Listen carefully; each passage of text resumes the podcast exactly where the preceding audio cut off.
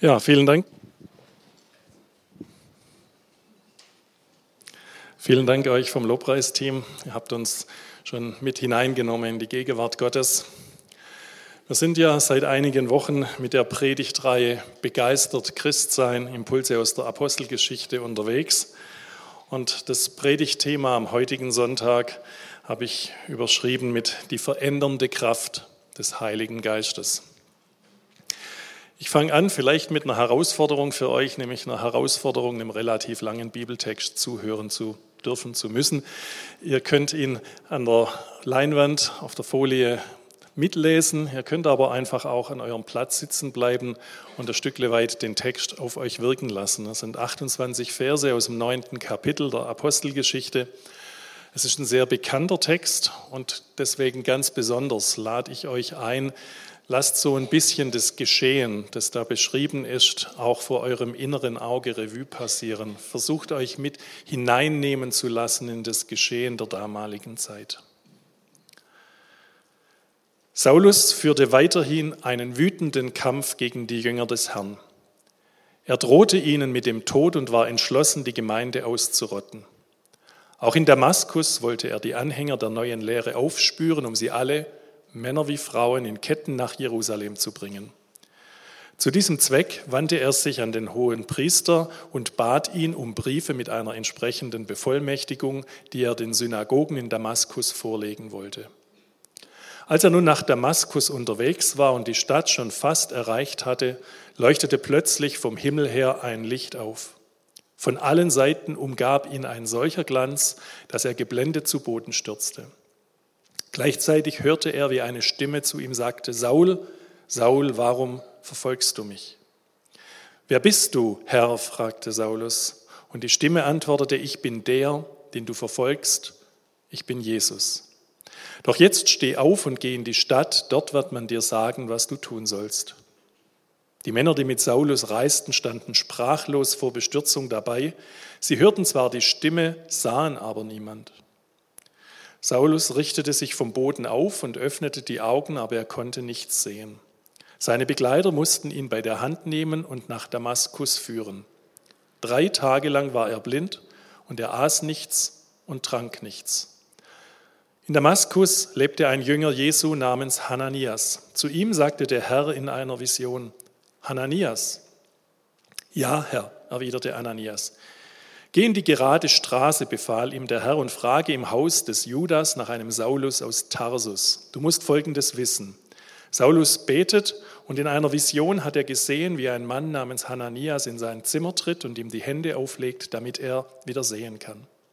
Herr, entgegnete Hananias, von den verschiedensten Seiten habe ich erfahren, wie viel schreckliche Dinge dieser Mann in Jerusalem denen angetan hat, die zu deiner Gemeinde gehören. Und außerdem ist er von den führenden Priestern dazu ermächtigt, hier in Damaskus alle zu verhaften, die sich zu deinem Namen bekennen. Aber der Herr sagt, geh trotzdem zu ihm. Denn gerade ihm oder gerade ihn habe ich mir als Werkzeug auserwählt, damit er meinen Namen in aller Welt bekannt macht, bei den nichtjüdischen Völkern und ihren Herrschern ebenso wie bei den Israeliten. Und ich will ihm zeigen, wie viel er von jetzt an um meines Namens willen leiden muss. Da machte sich Hananias auf den Weg und ging in jenes Haus. Er legte Saulus die Hände auf und sagte, Saul, mein Bruder, der Herr selbst, Jesus, der dir auf deiner Reise hierher erschienen ist, hat mich geschickt. Er möchte, dass du wieder sehen kannst und mit dem Heiligen Geist erfüllt wirst. Im selben Augenblick war es, als würden Schuppen von Saulus Augen fallen. Er konnte wieder sehen. Saulus stand auf und ließ sich taufen.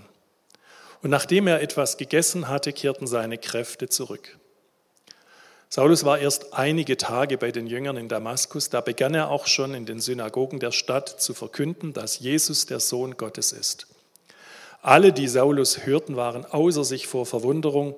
Ist das nicht der, der in Jerusalem mit unerbitterlicher Härte gegen jeden vorging, der sich zu diesem Jesus bekannte, sagten sie? Und ist er nicht in der Absicht hierher gekommen, die Anhänger dieses Mannes auch hier zu verhaften und sie zu den führenden Priestern in Jerusalem auszuliefern? Saulus jedoch trat mit immer größerer Entschiedenheit auf und brachte die Juden, die in Damaskus lebten, in größte Verwirrung, weil er überzeugend darlegte, dass Jesus der Messias ist. Längere Zeit verging, schließlich fassten die Juden den Beschluss, Saulus zu töten. Saulus erfuhr von ihren Plänen, doch sie bewachten Tag und Nacht die Stadttore, damit er ihnen nicht entkommen konnte. Da ließen ihn seine Anhänger eines Nachts in einem Korb an der Stadtmauer hinunter und verhalfen ihm so zur Flucht. sind auf der Zielgeraden. Als Saulus wieder nach Jerusalem kam, versuchte er sich den Jüngern anzuschließen. Aber sie hatten alle Angst vor ihm, weil sie nicht glauben konnten, dass jetzt auch er ein Jünger Jesu war.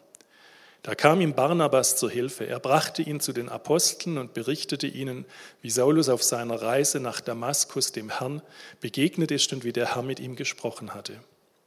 Außerdem berichtete er ihnen, wie unerschrocken Saulus dann in Damaskus im Namen Jesu aufgetreten war. Von da an ging Saulus bei den Christen in Jerusalem aus und ein und auch hier trat er unerschrocken im Namen des Herrn auf.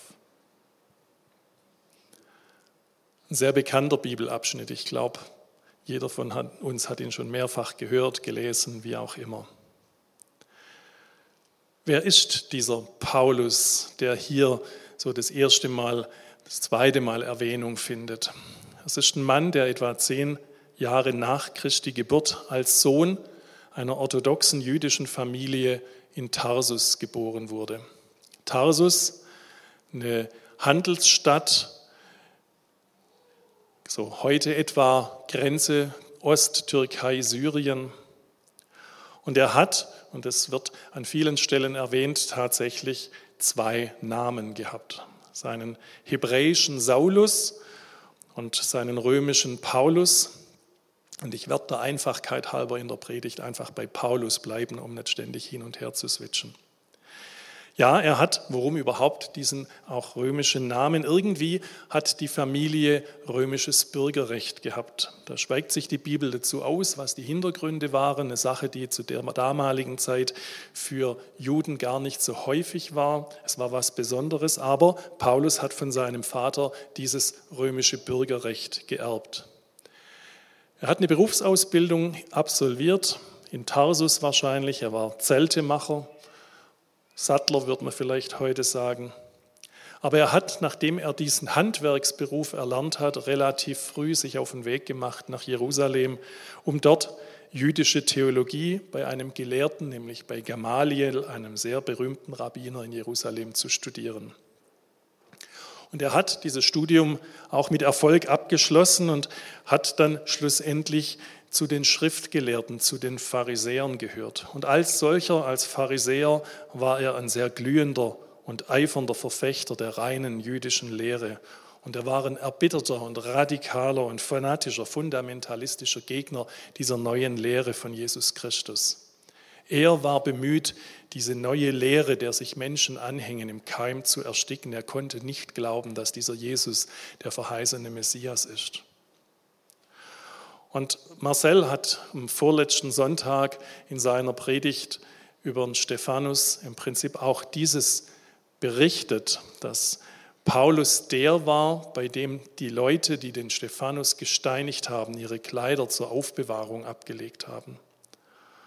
Und die meisten Bibelausleger sind sich sehr einig darin, dass Paulus nicht durch Zufall, gerade weil er nichts anderes zu tun hatte, an der Stelle vorbeikam und dann gesagt hat, gut, gebt mir eure Klamotten, ich, passe drauf auf, bis ihr fertig seid, sondern er war dort sicher in der Rolle als Schriftgelehrter und Pharisäer. Es war nämlich üblich, dass jemand Schriftgelehrter oder Pharisäer einer derartigen Hinrichtung, einer Steinigung beiwohnen musste, um zuzusehen, dass alles nach dem Recht und Ordnung dann geschieht. Paulus. Ich glaube, was als erstes ins Auge fällt und was wir bis in die heutige Zeit vielleicht weniger in unserer westlichen Welt, aber mit Blick weltweit beobachten können, dass die Gemeinde Jesu war und ist zu jeder Zeit sehr umkämpft. Ich glaube, der Teufel, Satan, der Widersacher Gottes setzt alles daran, die Gemeinde, und da meine ich jetzt nicht in erster Linie unsere Ortsgemeinde hier, sondern weltweit die Gemeinde Jesu Christi von innen und außen zu schwächen und zu zerstören. Hier in der Urgemeinde sehen wir schon die frühen Ansätze, dass Christen verfolgt wurden. Es zieht sich durch im römischen Reich unter Kaiser Nero und geht bis in die heutige Zeit über die ganze Kirchengeschichte hinweg, dass diejenigen, die den Namen Christi hochhalten und die an Jesus Christus glauben und ihn bekennen als den einzigen Weg zu Gott, dem Vater, bekämpft und teilweise wirklich bis aufs Blut bekämpft werden. Open Doors, AVC, wie auch immer die Organisationen sind, die das uns immer wieder vor Augen führen und auch Kontakt zu den verfolgten Christen halten. Da lohnt sich tatsächlich mal zu lesen, was es für Christen in anderen Ländern bedeutet, an Jesus und den Glauben an Jesus festzuhalten. Das fängt mit Repressalien im Alltag an, das geht über Arbeitslager und es geht bis zum Tod, den Märtyrertod. Und da kann man sich natürlich zurücklehnen und sagen, Gott sei Dank ist das in unserer westlichen Welt jetzt so nicht der Fall. Da sind wir auch sehr dankbar dafür. Aber ich glaube, bei uns setzt der Feind an einer anderen Stelle an, um Gemeinde zu umkämpfen. Ich glaube, es sind manchmal die Angriffe von innen mehr. Und da mag ich nicht jetzt urteilen und mit dem Finger auf Kirchen oder andere Gemeinden legen. Und trotzdem ist es für mich erschreckend, wie wenig in vielen Kirchen über Jesus Christus und seine Erlösung und wie viel über irgendwelche sozialpolitische gesprochen wird. Kirche ist an vielen Stellen einfach nur noch ein Forum, wo man über die Ernährungsprobleme der Welt, über kriegerische Auseinandersetzungen, über Krieg und Frieden und wie man mit Sachen wie Klimakrise umgeht, diskutiert und debattiert, wo aber Jesus Christus, der Gestorbene und Auferstandene, unser Herr und unser Erlöser, keinen Platz mehr findet. Auch das, glaube ich, ist eine Form, wie versucht wird, Gemeinde zu schwächen und Gemeinde ist sehr umkämpft. Vielleicht eine steile Aussage, aber ich glaube, wenn Gemeinde nicht mehr umkämpft ist, sollte uns das beunruhigen und alarmieren und nicht irgendwo in einer gemütlichen Sicherheit wiegen. Aber obwohl Gemeinde zu jedem Zeitpunkt umkämpft war und auch heute noch umkämpft ist, gilt die Aussage Jesu in Matthäus 16. Auf diesen Felsen werde ich meine Gemeinde bauen, aber, und dann das Entscheidende, und selbst die Macht des Todes wird sie nicht besiegen können. Weder hohes noch tiefes, nichts kann die Gemeinde, die Jesus gebaut hat und weiter baut, und selbst die Macht des Todes kann diese Gemeinde besiegen. Wenn wir hier in dieser Begebenheit so uns ein bisschen die Beweggründe des Paulus näher angucken, dann kommen wir relativ schnell zu dem Schluss, gut gemeint ist nicht automatisch gut gemacht. Ich glaube, dieser Paulus hat es sicher gut gemeint. Er war in der jüdischen Lehre sehr traditionell verhaftet und er wollte Gott gefallen und vielleicht sogar Gott einen Gefallen tun, indem er die, die diese jüdische Lehre in irgendeiner Form in seinen Augen in Gefahr brachten, am besten beseitigt. Und Paulus war sicher zutiefst davon überzeugt, das Richtige zu tun. Und trotzdem muss er sich die Frage gefallen lassen, Paulus, wessen Kampf hast du denn wirklich gekämpft? Hat Gott dich zu dem beauftragt, was du hier gerade machst? Hat Gott dich zu dem gesandt, nach Damaskus zu gehen und dort die Christen gefangen zu nehmen? Und wenn man dann so ein bisschen an der Fassade kratzt, dann merkt man sicher, dass hinter der Fassade von Paulus als glühender Verfechter der jüdischen Lehre eine ganz gehörige Portion Selbstgerechtigkeit und Selbstgefälligkeit zum Vorschein kam. Und man kann sich schon fragen, welchem Reden hat Paulus bisher zugehört? Wer waren denn seine Berater? Wer waren seine Unterstützer? Wer waren die, die ihn motiviert haben, den Weg zu gehen, den er geht? Und ich glaube, wenn man all das so ein bisschen auf sich wirken lässt, dann merkt man sehr schnell, ich glaube, Gott wäre auf eine weniger dramatische Weise gar nicht zu ihm durchgedrungen. Er musste ihn tatsächlich einfach vom Gaul holen ich glaube, Gott blieb nichts anderes übrig, als ihn auf so dramatische Weise in dem, was er vorhatte, zu stoppen und ihm zu begegnen. Vielleicht ein bisschen runtergebrochen in unseren Alltag. Ich glaube, es ist keiner auf dem Weg nach Damaskus oder nach Hirlingen oder was weiß ich wo, um irgendwo ähm, da was anzustellen. Aber die Frage an jeden Einzelnen und auch an mich ist das, gibt es in unserem Leben Bereiche, Festlegungen, ja vielleicht sogar Dienste, in denen wir aus eigener Überzeugung, aber ohne Gottes Mandat kämpfen. Ich glaube, manches hört sich sehr fromm an und man ist unterwegs und man möchte ja und überhaupt, aber es sind so mehr die eigenen Vorstellungen, die man verwirklicht, die eigene Meinung.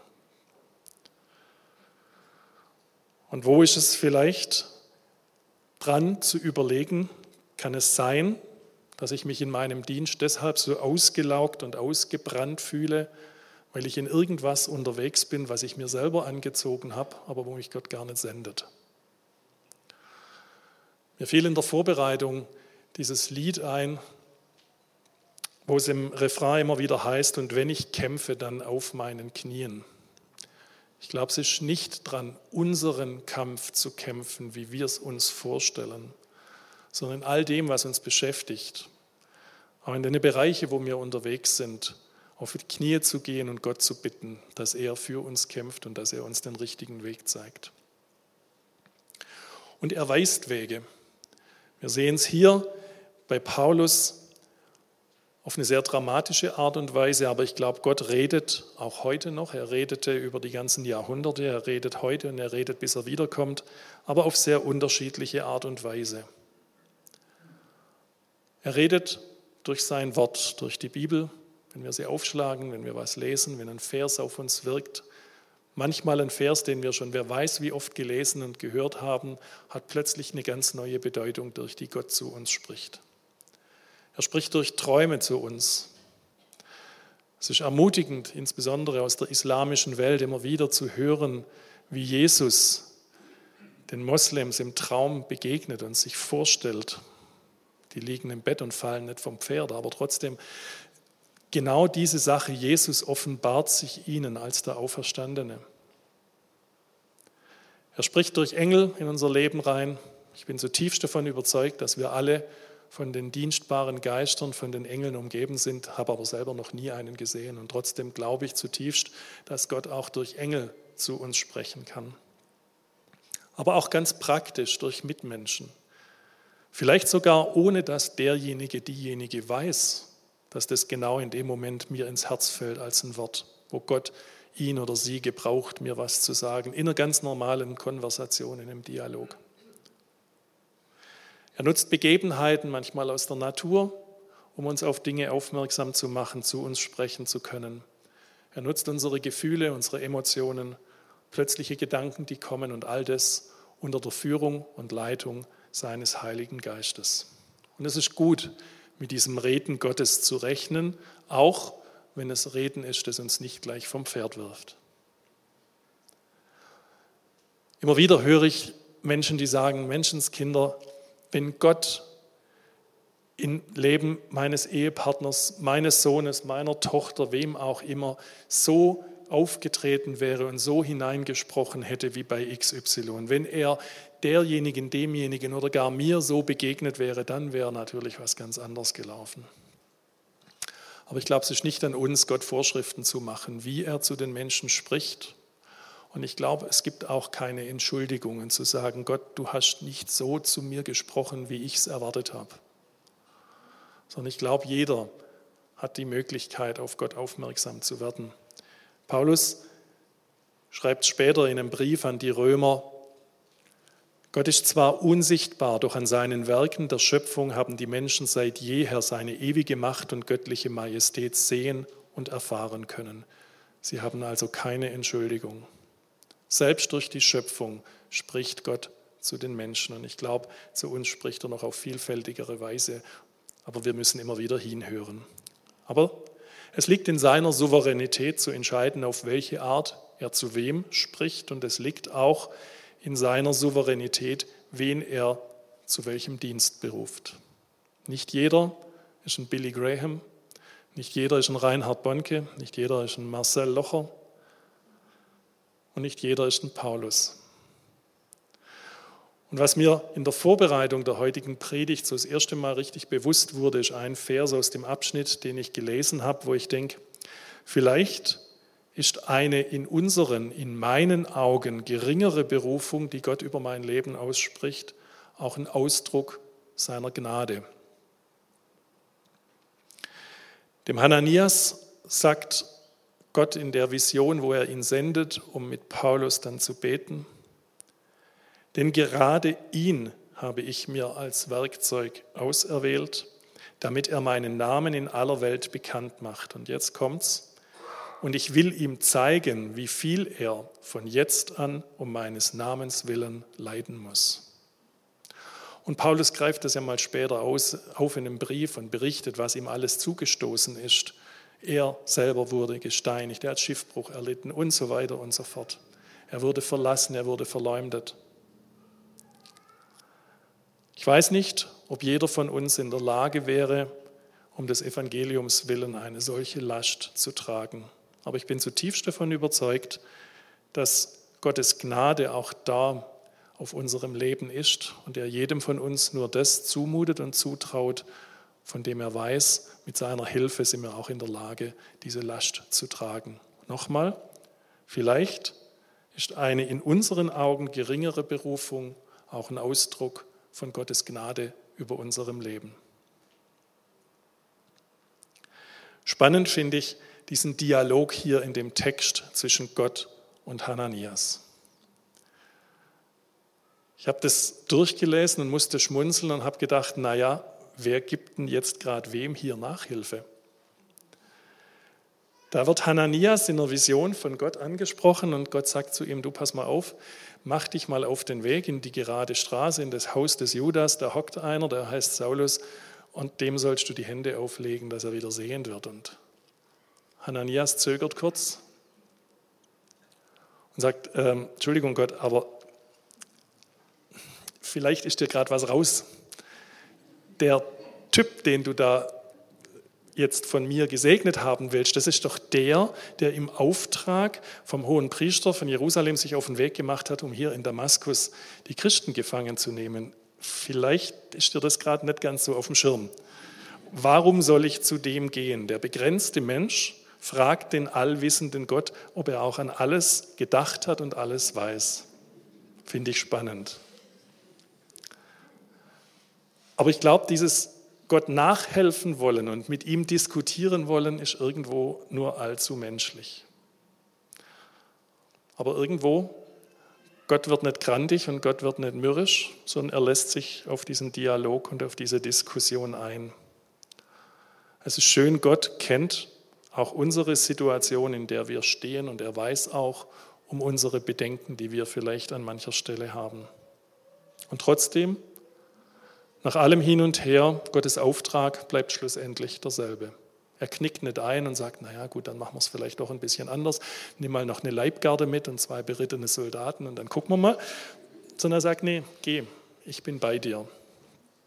Der Weg ist vorbereitet und Gott ist mit Paulus und Gott ist mit uns und er befähigt die Berufenen, er befähigt den Hananias in dem Weg, in dem er ihn berufen hat, um dem Paulus zu dienen.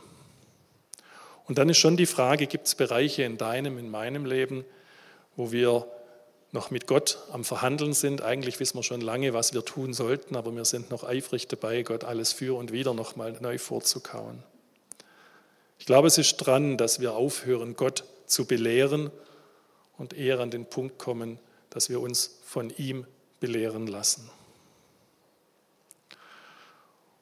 Und dann sehen wir hier in diesem Textabschnitt natürlich auf eine wundersame Art und Weise diese verändernde Kraft des Heiligen Geistes im Leben von Paulus. Jesus begegnet dem Paulus auf eine sehr einzigartige und auch auf eine dramatische Art und Weise. Man muss sich das einfach nochmal überlegen, was das für den Paulus auch in seinem Herz, in seiner Psyche, in seiner ganzen Verfassung bedeutet hat. Er ist nach diesem Ereignis innerlich und äußerlich tief getroffen. demütig. Ihn hat es vom Pferd geschlagen. Er liegt vor seinen Mitreisenden einfach im Straßendreck. Er, der mit heroischen Maßnahmen in Damaskus durchgreifen wollte, steht auf und sieht nichts mehr, braucht jemand, der ihn an der Hand nimmt. Er ist in seinem Einsatz, in seinem Eifer auf dramatische Art und Weise in Frage gestellt worden und irgendwo mit dem, was er vorhatte, gescheitert und zerbrochen. Und jetzt kann man sich überlegen, was für Möglichkeiten hätte er zu reagieren. Er reagiert nicht mit Trotz. Er reagiert auch nicht mit Härte und Verbitterung. Er sucht nicht einen Ausweg, um das Ziel, das er sich gesteckt hat, trotzdem zu erreichen, unter Zuhilfenahme von was auch immer. Er versucht das Geschehen auch nicht wissenschaftlich zu analysieren und zu sagen, naja, das war irgendwo eine Gewitterwolke und da hat es geblitzt und dann hat er irgendwas, wie es häufig die Menschen versuchen, um Wunder Gottes ja nicht als solche stehen lassen zu müssen. Er fängt auch nicht an, irgendwo metaphysisch zu deuten oder gar zu leugnen und zu sagen, ja, wir haben uns das alle kollektiv eingebildet. Nee, er sucht im Gebet und im Fasten Antwort bei dem Gott, dem er diente und der ihm auf solch unerwartete Weise begegnete und den er bis dato so gar nicht kannte. Drei Tage des Fastens und des Gebets. Er kommt zu dem Schluss, dass Jesus der Sohn Gottes ist. Hananias kommt und dient ihm. Er wird wieder sehend und dann fängt er nicht an, sich lang zu überlegen, was er denn jetzt macht, sondern er lässt sich sofort taufen und er empfängt den Heiligen Geist, die verändernde Kraft des Heiligen Geistes in seinem Leben. Und dieser Paulus nach dem Ereignis, auch wenn viel verändert ist, ist aber an vielen Stellen noch derselbe. Sein Eifer ist immer noch da, er ist immer noch voller Eifer, aber es ist jetzt Gott, der diesen Eifer in die richtige Richtung kanalisiert. Und Paulus Ausbildung und seine Begabungen sind auch immer noch dieselben. Und ich glaube, dass das auch das Natürliche ist. Wenn wir jetzt sehen, er hat diese theologische Laufbahn abgeschlossen, er war Schriftgelehrter und Gott konnte ihn in dieser Rolle und mit diesem Wissen genau zu dem gebrauchen und einsetzen, was Paulus nachher in den nächsten Jahrzehnten war, nämlich der Heidenmissionar.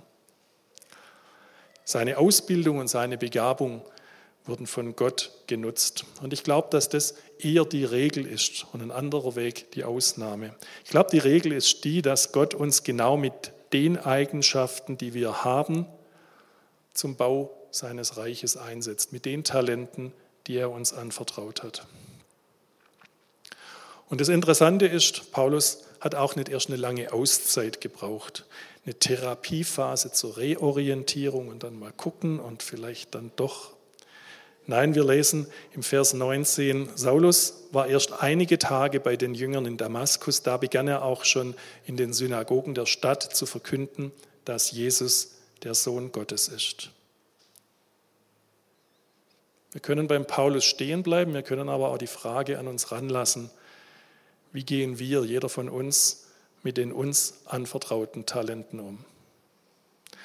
Und ich glaube, es ist dran, dass wir uns neu auf den Weg machen, zumindest für mich, dass ich Gott mit meinen Gaben und meinen Talenten in der Kraft des Heiligen Geistes diene, die verändernde Kraft, die im Leben von jedem Einzelnen von uns wirksam sein kann. Ich möchte zum Schluss noch einen Gedanken aufgreifen, und zwar von zwei Personengruppen beziehungsweise einer Person und einer Personengruppe in diesem Text ausgehend. Hananias macht sich dann auf den Weg, geht in die gerade Straße, geht in das Haus des Judas, findet dort Saulus, macht die Türe auf, Saulus sitzt da, fastet und betet. Und mit welchem Wort oder mit welchem Satz tritt Hananias in diesen Raum? Er sagt, Saul, mein Bruder. Und dann eine gewisse Zeit später eine andere Personengruppe, die Jünger in Jerusalem. Und er versucht, Paulus sich diesen Jüngern anzuschließen, aber sie wehren ab. Sie hatten Angst. Sie konnten nicht glauben, dass er jetzt ein Jünger Jesu war und erst unter Vermittlung durch den Barnabas hat sich da ein Stück weit das Blatt gewandt. Paulus begegnet zwei Arten von Menschen. Dem Hananias, der reinkommt und ihn begrüßt mit den Worten Saul, mein Bruder. Und die Jünger in Jerusalem, die sagen, lass mal bloß den weg, mit dem möchte ich gar nichts zu tun haben. Und ich glaube, es ist manchmal hilfreich auch für uns, die Frage zuzulassen, wie gehen wir mit Gläubigen um, die in ihrem Leben in unterschiedlichen Bereichen gescheitert sind oder gar Sünde begangen haben, inzwischen aber umgekehrt sind und aufrichtige Buße getan haben. Also um das geht es mir wichtig. Also nicht jemand, der irgendwo in Sünde verharrt und sagt, ich ist mir egal. Es geht um Gläubige, die irgendwo gescheitert sind in ihrem Leben, die Sünde begangen haben, die sich von Gott aber korrigieren und korrigieren lassen haben, umgekehrt sind und Buße getan haben. Da mag einer sein, der Gelder veruntreut hat, der privat oder auch in der Firma in die Insolvenz gegangen ist. Das sind vielleicht Leute, die ihre Ehe an die Wand gefahren haben, die Ehebruch begangen haben. Menschen, bei denen Alkohol ein wichtiges Element in ihrem Leben war, die Alkoholiker waren, die Drogenmissbrauch betrieben haben. Menschen, deren Umgangsform durch Gewalt und Jähzern und Körperverletzung außerhalb und innerhalb der Familie geprägt waren.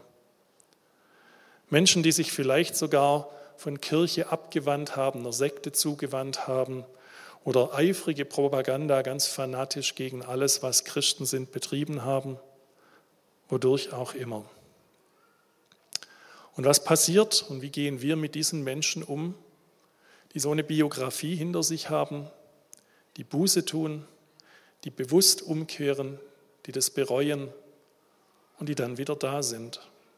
Was überwiegt bei uns, was überwiegt bei mir gegenüber solchen Menschen? Sind es die Vorbehalte oder ist es die Gnade? Ist es eine Zurückhaltung und eine abwartende Distanz? Der muss sich jetzt erst mal die nächsten 20 Jahre bewähren und dann können wir noch mal überlegen.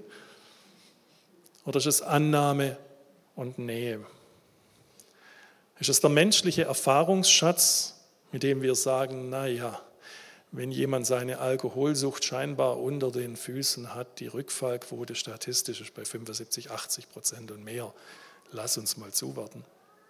Oder ist es der Glaube an Gottes verändernde Kraft auch im Leben von jedem Einzelnen?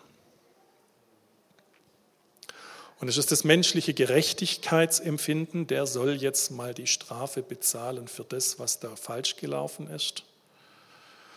Oder können wir ihm Gottes Vergebung und Neuanfang zusprechen? Mir geht es da an solchen Stellen so, dass ich sage, ich bin Kind meines Gottes, ein Gott der zweiten, der dritten und vielleicht auch manchmal der zwanzigsten Chance.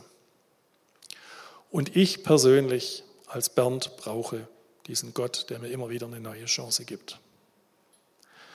Und ich glaube, es ist eine Herausforderung an mich, an uns, dass wir den Gescheiterten nach ihrer Buße und Umkehr in dieser Gesinnung begegnen. Vielleicht ist der eine oder andere auch herausgefordert, für solche Menschen ein Fürsprecher zu sein, wie es dieser Barnabas war. Auch das ist ein Element von der verändernden Kraft des Heiligen Geistes im Leben von uns Menschen.